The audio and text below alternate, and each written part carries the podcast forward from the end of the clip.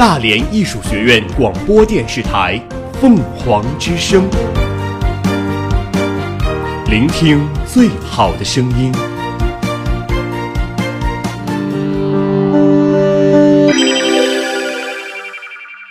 今日天气：今天大连晴天，今天上午十一点达到全天最高温度十七摄氏度。明天晴转多云，今天最高温度八至十七摄氏度，最低温度八摄氏度。目前本市空气质量指数为五十六，评价等级为优。根据最新预报，本市今天下午空气质量达到良好，轻度污染，夜间为优，明天为良好。我们我们一直在行走，行走，我们我们一直在记录，我们用简短的语言语言涵盖大量的新闻资讯。文资讯，凤凰早新闻，凤凰早新闻，感受传播的力量。各位听众，大家早上好，今天是十一月一号，星期三，农历九月十三，欢迎收听今天的凤凰早新闻。首先，请听今天的新闻快讯。凤凰早国际，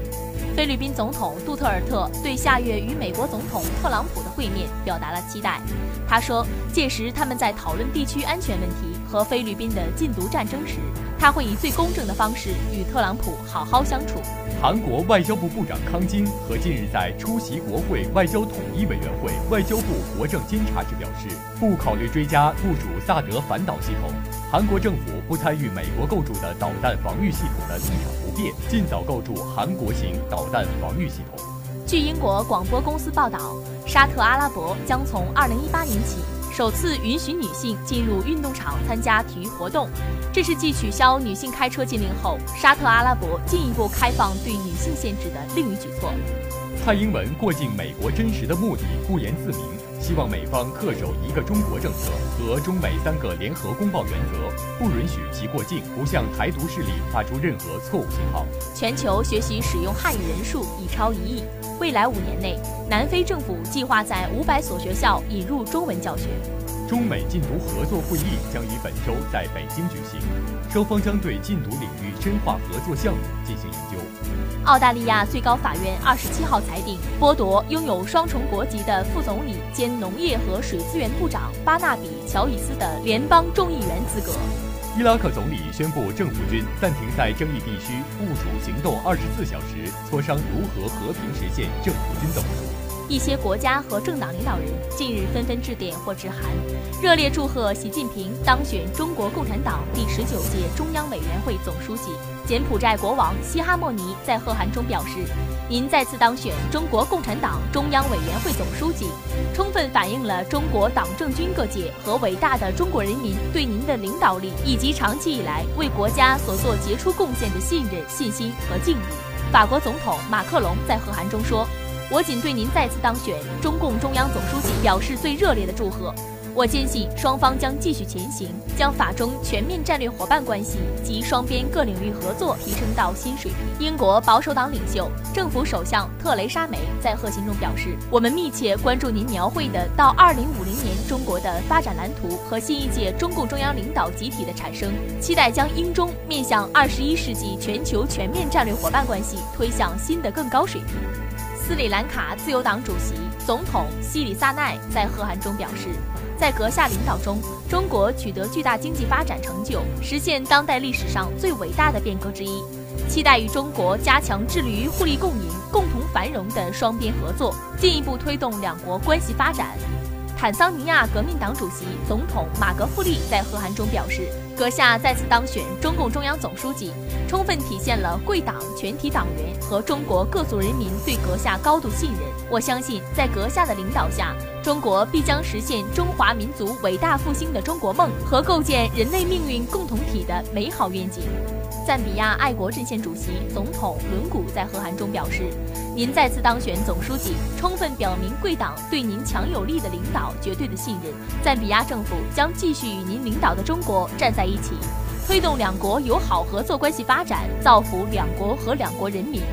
凤凰早国内，环保部发布前九个月空气质量，一月至九月。七十四个城市空气质量相对较差的后十位城市依次是石家庄、邯郸、邢台、保定、唐山、太原、郑州、衡水、西安和济南市。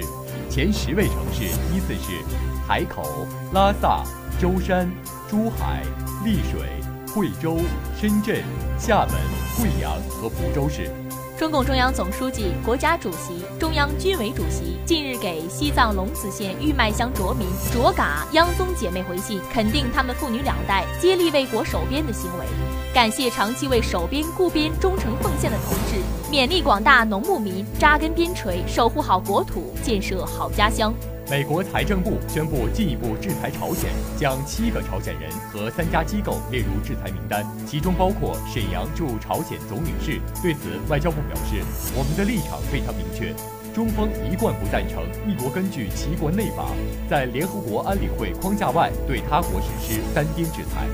近日，受较强冷空气影响，北方开启气温速降模式，局地降幅近二十摄氏度。东北、华北、华南地区都有降温出现，黄淮以南气温继续下跌，江淮、华南等地最低气温还将创新低。世界最大的龙源振华三号两千吨风电施工平台在振华重工海工平台事业部举行下水仪式。该平台于二零一六年十一月开工建造，二零一七年二月铺龙骨，六月底完成主船体贯通。平台交付后，将开启我国海上风电大功率机组规模化施工的新篇章。据香港媒体报道，香港将推出一项为青年人创业提供便利的共享工作空间设计，让从事创新科技、创新产业和文化艺术的年轻人，以不多于市值租金一半的价格租用办公场所。第十九届中共中央政治局十月二十七号上午就深入学习贯彻党的十九大精神进行第一次集体学习。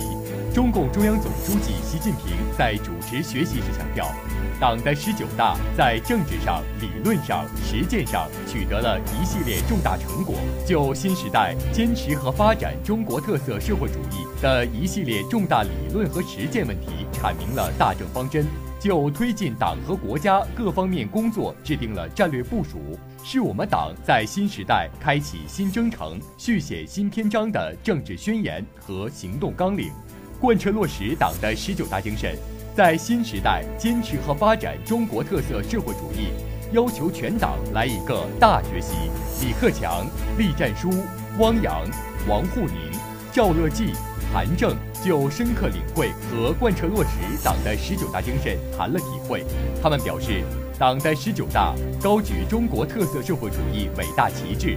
以马克思主义、毛泽东思想、邓小平理论三个代表重要思想、科学发展观、习近平新时代中国特色社会主义思想为指导，做出了中国特色社会主义进入了新时代等重大政治论断，深刻阐述了新时代中国共产党的历史使命，确定了决胜全面建成小康社会。开启全面建设社会主义现代化国家新征程的目标，对新时代推进中国特色社会主义伟大事业和党的建设的新的伟大工程做出了全面部署。暂轻误国，实干兴邦，一分部署，九分落实。要拿出实实在在的举措，一个时间节点的向前推进，以钉钉子精神全面抓好落实，确保党中央确定的目标任务和战略部署顺利实现。凤凰早民生。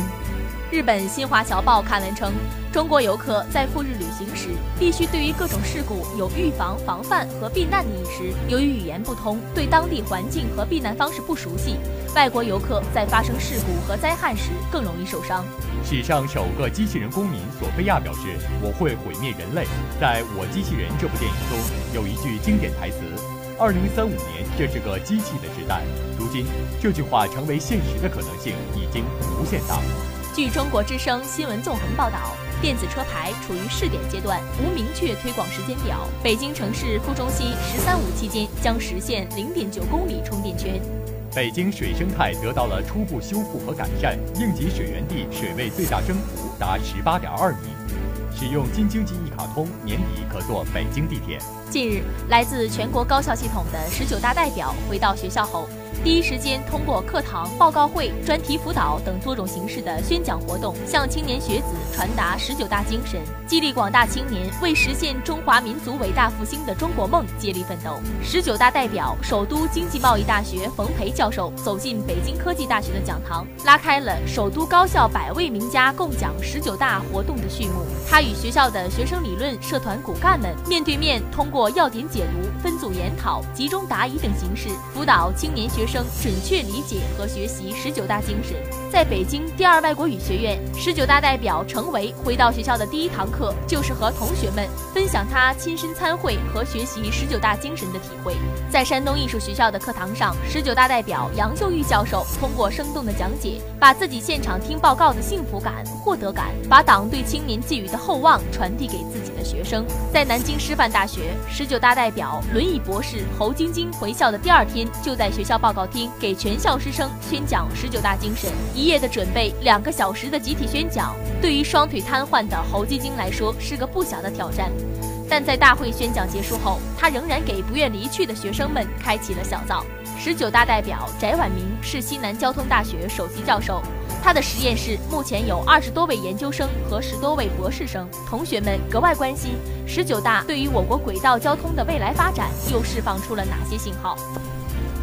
连日来，来自全国高校系统的十九大代表回到学校后，第一时间通过课堂、报告会、专题辅导等多种形式的宣讲活动，向青年学子传达十九大精神，激励广大青年为实现中华民族伟大复兴的中国梦接力奋斗。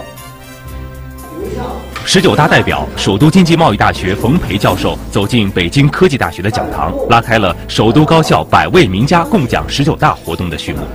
他与学校的学生理论社团骨干们面对面，通过要点解读、分组研讨、集中答疑等形式，辅导青年学生准确理解和学习十九大精神。我们的大学青年应该是把自己的命运和国家的命运，通过对于十九大报告的解读，更紧密地结合起来，从而使得。我们青年的力量成为整个中国进入新时代以后发展和坚持我们中国特色社会主义蓬勃力量的重要组成部分。让我就对这个十九大报告就有了更具有逻辑上的理解。现在在做这个创业扶贫相关的工作，十九大报告提出的扶志扶志上，然后呢要多下功夫。呃，接下来呢就是更多的，然后呢倾向于销售那些贫来自于贫困户的特色农产品，提高他们的呃知识水平、知识意识。在北京第二外国语学院。十九大代表陈维回到学校的第一堂课，就是和同学们分享他亲身参会和学习十九大精神的体会。那么，作为我们中国文化的传承者和传播者，中国文化的这个底蕴啊，这方面的基础要打扎实，在中外人文交流当中讲好中国故事，传播中国文化。十九大提出来对青年人的希望，我相信每一个人都非常的热血沸腾。我们身上的担子很重，不是喊喊口号就可以的，要脚踏实地的去做。在山东艺术学院的课堂上，十九大代表杨秀玉教授通过生动的讲解，把自己现场听报告的幸福感、获得感，把党对青年寄予的厚望传递给自己的学生。大会最后，当他走回他的主席台的座位的时候，那种掌声真的是就是拼上全身的力气在给我们的总书记喝彩。鼓掌，让老百姓过上更美好的幸福生活，需要我们的精神生活。精神生活就需要我们的艺术，需要我们的音乐。我们音乐本身就是从劳动中来，要把我们所学的本领再奉献给我们所有的老百姓。在南京师范大学，十九大代表轮椅博士侯晶晶回校的第二天，就在学校报告厅给全校师生宣讲十九大精神。一夜的准备，两个小时的集体宣讲，对于双腿瘫痪的侯晶晶来说是个不小的挑战。但在大会宣讲结束后，他仍然给不愿离去的学生们开启了小灶。非常振奋，我以后的理想就是到一线去，到基层去做一名人民教师。习近平总书记在报告中也指出，要加强师德师风建设，培养高素质教师队伍，也要求我要立身为本，立德树人，做人民满意的教师。十九大代表翟婉明是西南交通大学首席教授，他的实验室目前有二十多位研究生和十多位博士生。同学们格外关心十九大上对于我国轨道交通的未来发展又释放出了哪些信号？习总书记提到交通强国，我在场心情为之一振。把交通强国提到了国家的战略层面。我们的目标是要让中国轨道交通引领世界，这个也是支撑创新型国家建设的环节。我们觉得党大会离我们非常的近，了解到国家的未来发展方向，我们也将嗯不懈的奋斗，呃提高自我，为国家的发展贡献自己的一份力量。吸引了不少网友围观热议，网友们纷纷表示期待未来科学，并称这样的明星值得学习。有消息称，内马尔后悔在今夏离开了巴萨，他在巴萨圣日耳曼的日子无法与在巴萨时候相比。不只是球队方面的问题，巴黎的生活环境也让内马尔感到不那么舒适。人民日报刊文质问：近日，一款名为现金贷引发广泛关注和质疑。无牌照乱放贷款，动辄百分之五百的超高利率、暴力催收、泄露用户隐私等行业乱象不断爆出。现金贷到底是金融创新，还是披着马甲的线上高利贷陷阱？蕴含哪些风险？未来该如何监管？据《印度时报》报道称，日本和西班牙选择不参加印度长期拖延的潜艇招标项目。该项目是要通过外国造船厂和印度船坞的合作，以约七千亿卢币建造六艘先进隐形潜艇。近日，我国第一颗全球二氧化碳监测科学实验卫星正式向国际社会免费开放共享数据。碳卫星是科技部“十二五”“八六三”计划地球观测与导航技术领域全球二氧化碳监测科学实验卫星与示范应用项目的重大成果。该卫星于二零一六年十二月二十二号成功发射，对充分了解全球碳虚空过程及其对气候变化的影响具有十分重要的意义。碳卫星地面应用系统总工程师杨卫东说：“从今年的元月开始，从今年的元月份开始先做在轨测试，从卫星到地面已经基本处于正常的业务状态了。自卫星发射后，国内外各方一度高度关注碳卫星数据共享政策。科技部联合中国科学院和中国气象局制定了碳卫星数据管理办法，在地球观测组织全会期间举办的中国日活动上。”正式向国际社会免费开放共享，并通过国家数据地球观测数据共享平台对外提供共享服务。碳卫星系统总设计师、中国科学院研究员尹登山说：“可以使我国掌握二氧化碳在全球的流动规律，并通过数据监测，为我国将来的大气治理工作提供科学依据，同时也对全球应对气候变化做出中国贡献。”凤凰岛校园厚积而薄发。原创出这样一台大型舞台剧绝非偶然，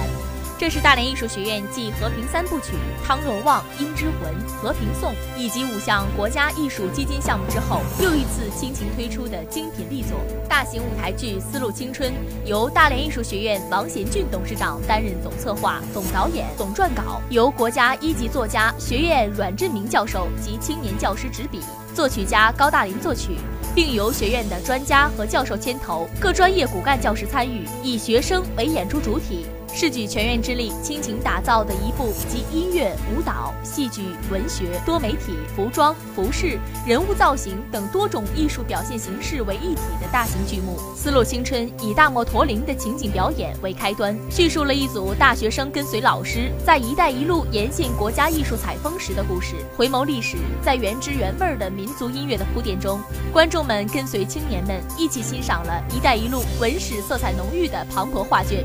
剧目深邃而蕴含文化积淀，唯美而富有青春气息。大意速度是惊人的，大意对作品的精雕细琢的精神也令人赞叹。短短数月中，几轮讨论，多次修改，主创团队在文本上一字一句的推销，音乐上一音一调的修改，表演上一招一式的斟酌，背景上一帧一画的调整。学校所有参与人员日夜兼程创作排演。九月二十号，该剧在大连首演后。根据国内外业界专家的建议意见，剧目主创团队进一步完善作品的思想性、艺术性、表现力。学院艺术总监高大林说：“改动是牵一发而动全局，比如我的总谱，大的修改两次，小修改不计其数，改一段各声部的谱子都要调整，这一调整工作量就大了。剧目在沈阳的演出更为紧凑，更为凝练了。”在作品修改最艰难的时候，王贤俊董事长和所有人员一起全力攻坚。这时，所有大艺人都坚信《丝路青春》一定会破茧成蝶，更会浴火重生，在历经打磨后不断升华。这就是大艺的凤凰涅槃精神。以上就是今天的新闻快讯，主播张琳琳、杨清浩。下面您将听到凤凰早新闻热点转评。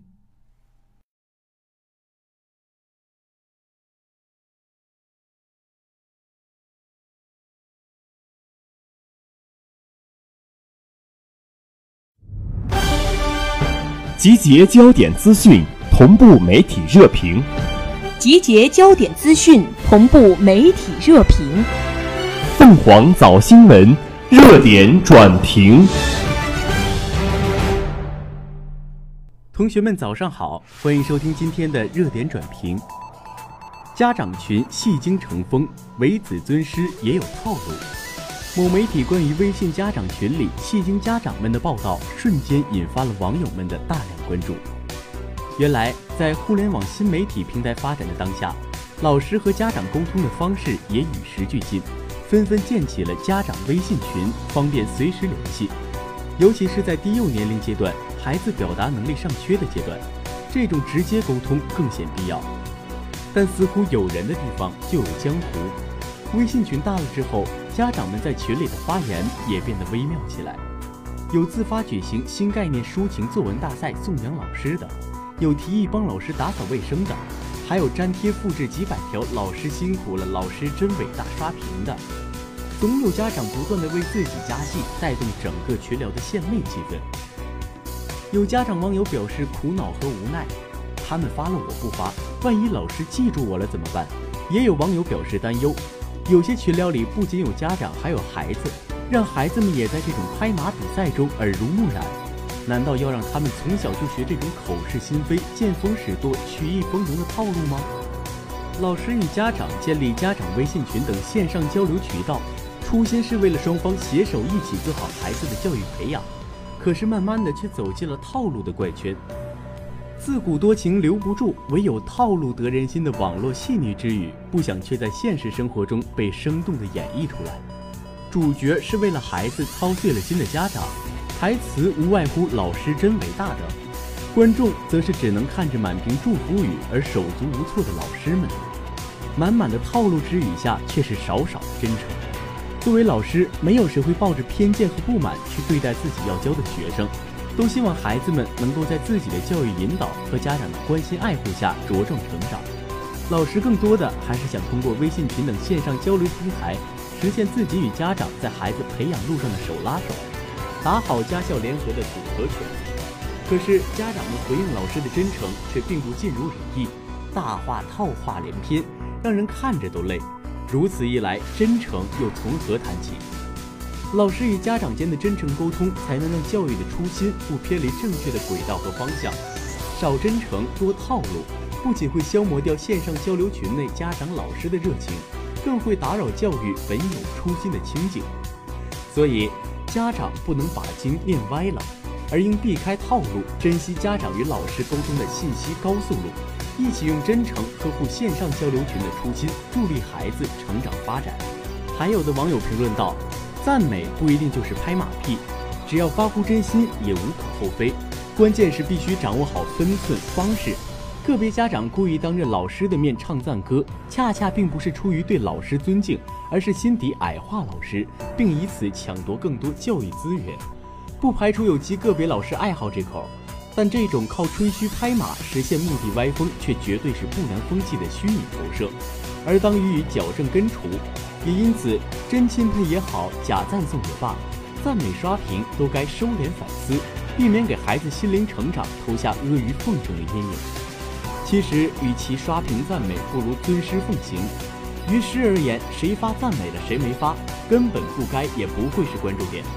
于家长而言，按时监督引导孩子做好课外作业，积极配合老师，在良性互动中实现与孩子共同成长，才是应该的用力方向。而这也是正对老师的最大尊重。尊师重道一直是中华民族的传统美德，但是当这份尊重只是迫于压力、源自跟风，甚至成为曲意逢迎、恭维献媚，那么无论是家长、学生还是老师，都只会平添苦恼。正解尊师重道，才能不被套路，否则即便不被微信绑架，也会被其他载体牵绊。戏精家长们在微信群里的曲意逢迎，是为了孩子能够在眼下得到老师的青睐，让老师不看僧面看佛面的进行特殊照顾。然而，父母之爱子，当为之计深远。扭曲的爱往往让结果适得其反。一则孩子们耳濡目染、潜移默化，会把敬爱演化为谄媚，丢掉正直无私的品性；二则自幼便获得特殊照顾，在步入社会之后，往往不走正途，希冀歪门邪道，也丢掉了独立自强的品格，如此得不偿失。不仅是因为爱，更是因为对尊师重道的曲解。尊师重道自然是要发自本意。曲意逢迎，演技再好，也是对礼义廉耻的亵渎。家长尚不理解为何尊重，怎能让孩子心悦诚服？口是心非的点赞本是最大的笑话，阳奉阴违的尊重实是深刻的讽刺。还有媒体评论说，每个孩子在生命的最初都是一张白纸，父母可以按照自己的期待随意涂画。每个孩子都是影印件，父母是原件。父母色彩斑斓，孩子自然丰富多彩。每个孩子都是一粒种子，父母精心培养，孩子就能茁壮成长。孩子的成长除了老师、社会的责任，父母的言传身教更为重要，行动的引领更有力量。而有的家长却深谙世故人情，溜须拍马，把潜规则玩弄于股掌之中，殊不知潜移默化中是会带坏孩子的。子孙若如我，留钱做什么？贤而多财，则损其志。子孙不如我，留钱做什么？愚而多财，增益其过。把美好的品德和奋斗的精神留给孩子，留给子孙，把家风传承下去，才是后代之幸。网友何冠金评论说：“教师是人类灵魂的工程师，是立人的基础，是文明薪火相传的主要力量。”习近平总书记指出，一个人遇到好老师是一生的幸运，一个学校拥有好老师是学校的光荣。一个民族源源不断地涌现出一批又一批好老师，则是民族的希望。老师理应得到全社会的尊重，家长们发自内心的尊师言行，既是社会尊师重教整体环境的重要组成部分，更为孩子们做出了示范和榜样，促进着他们的健康成长。我们都向往美好的人际关系，因为它出于真诚，滋养身心，激发活力；我们也都排斥那些庸俗复杂的关系，因为它充满算计。不但腐蚀灵魂、涣散精神，还败坏风气、流毒社会。在家长群表达对老师的尊重无可厚非，但如果竞相攀比变成了拍马竞赛，尊重也就变了质、走了味儿。于人无益，于己有害，必须坚决清除。而媒体人雷军的评价是：今年孩子转到一所新学校读书，教师节来临时，我和家长很是犹豫，是不是给班主任发个红包慰问一下呢？没经过充分思考，我决定发个红包，并写上“祝老师节日快乐”的话。但很快就收到了孩子班主任的回信：“心意到即可，多谢多谢。”最后红包被退回，同事们也遇到了同样的经历。我们都说下回再也不用这么费心机了。最近某媒体关于微信家长群里戏精家长们的报道，瞬间引发了网友们的大量关注。总有家长不断的为自己加戏，带动整个群聊的羡慕气氛。有人竟然粘贴复制几百条“老师辛苦了，老师真伟大”刷屏，家长用心良苦，是因为怕怠慢了老师，而导致自家孩子被穿小鞋。而十八大以来，党风、正风、社风清新批服，但受到定式思维和坊间的八卦传闻，很多人心里没底，总想试探一下，这倒可以理解。但如果教师主动拒绝，就会让人们心里吃下定心丸。我也当过教师，节日收到学生和家长的祝福，还是非常高兴的。这无关铜臭和庸俗。让我们来关注下一条热点短评，来自于人民日报的人民时评：别让校园贷成为校园害。校园贷沦为校园害的背后，既有社会层面的问题，也有容易被忽略的教育命题。任何网络贷款机构都不允许向在校大学生发放贷款。近日，教育部相关人士在新闻发布会上明确回应校园贷问题，明令禁止校园网贷，鼓励正规商业银行开办针对大学生的小额信用贷款，引发社会关注。前不久，陕西二十一岁大学生小朱因无法偿还校园贷而跳江自杀，成为这一灰色金融形势酿成的又一悲剧。而每一起因校园贷引发的不幸背后，都事关学子的前程和家庭的命运。现实中，非法校园贷以互联网金融和社交工具为平台，锁定在校学子为诈骗对象，零门槛、无抵押、高额度等宣传遍布陷阱，让大学生一经借贷便深陷其中。这种病态模式和热烈影响早已经超出了金融领域，成为备受关注的社会话题。因此，相关部门及时理清边界，扫除校园贷的灰色地带，可说是恰逢其时。校园贷沦为校园害的背后，既有社会层面的问题，也有容易被忽略的教育命题。正如有人所言，我们的大学生还缺少财商教育。例如，金融被称为现代经济的核心和血液，金融理财能力被称为公民实现富裕幸福生活的基础。金融常识这堂课应该在大学生中被普及。尤其是网上借贷流行、电子支付普及的今天，试想，如果高校能够与时俱进，多一些金融常识方面的教育，在普及知识中提升学生的认识水平，在剖析案例中提升学生的防骗能力，在培养财商中提升学生的理财才能，那么学生哪怕看不穿校园贷的套路，也会有所警惕。目前，教育部已要求各高校重视金融知识教育，加强对不良校园贷的警示教育。无疑具有鲜明的现实针对性。非法校园贷走了，但是换了个马甲的新骗局还可能登场。加强财商教育，就相当于为大学生披上抗击诈骗的盔甲。业内人士认为，非法校园贷潜资暗涨的原因主要有三方面：一是借贷机构用较低的门槛诱骗学生上当；二是大学生金融知识匮乏；三是虚荣心所致。就此而言，大学生在学习金融常识的同时，也需要提升自我管理能力。当收入满足不了消费，能力撑不起欲望，该怎么办？面对捉襟见肘的经济状况，是否还要进行超出自身能力的高消费？这就需要学会自我管理、自我驾驭和自我克制。良好的自我管理能力是成长成才不可或缺的重要因素。如果不善于自我管理，就会最终迷失自我。花明天的钱圆今天的梦，贷款消费已成时代潮流，不必给合理追求贴标签，更不应该被妖魔化。当非法校园贷被禁绝，也应增加合法借贷资源的供给。据报道，目前已有多家银行开办针对大学生小额信用贷款的业务。金融机构在防范金融风险的同时，不妨在简化程序、降低门槛方面做好文章。让真正有需求的大学生更便利地得到金融支持，有尊严也有能力进行贷款消费，把非法校园贷扫地出门，体现了社会管理、教育管理的与时俱进。莘莘学子有机会掌握现代金融常识，更好地进行自我规划和自我管理，这是追求美好生活的前提，也是我们社会进步的体现。以上就是今天节目的全部内容。主播马驰，我们下期同一时间再见。当我有了一个新的标签，我是一七级新晋主播，我是一七级新晋主播，我是一六级新晋主播，我是一六级新晋主播，我是一七级新晋主播，我是一六级新晋主播，我是一七级新晋主播，我是一七级新晋主播，我是一七级新晋主播，我是一七一七级新，我是一七级新晋主播，我是一七级新晋主播，新晋主播，我是一七级新晋主播，我是一七级新晋主播，新晋主播。当我的名字在这里有了一个不同的含义，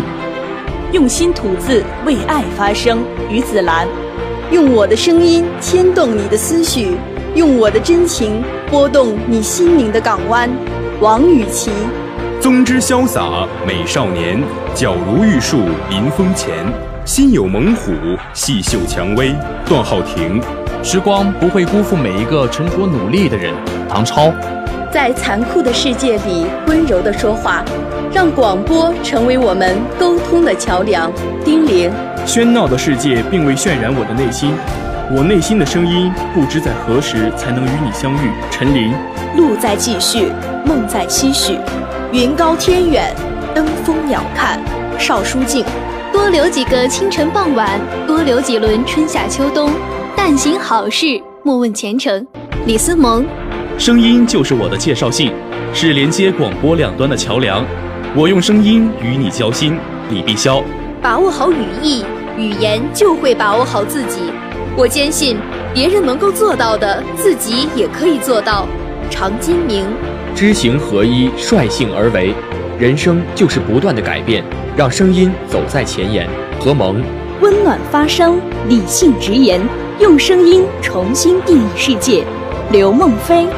用声音陪你度过漫长岁月，在耳畔悄然定格无悔青春。严小茹，叶倾于勤，荒于嬉，行成于思，毁于随。贺元，在未来人生的道路上，我的目标是于无路处行路，于无为处有为。殷启汉，声无响而不闻，形无影而不行。让我用最热烈的声音将你包围。张凯，路漫漫其修远兮。吾将上下而求索。孙家正，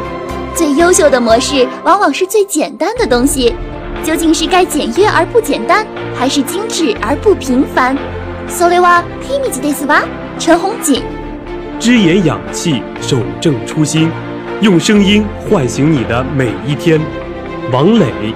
一个自信的性格，一个放松的状态，以及一个令人亲近的感觉，这就是我梁心源。用独特的思维寻找生活的理性，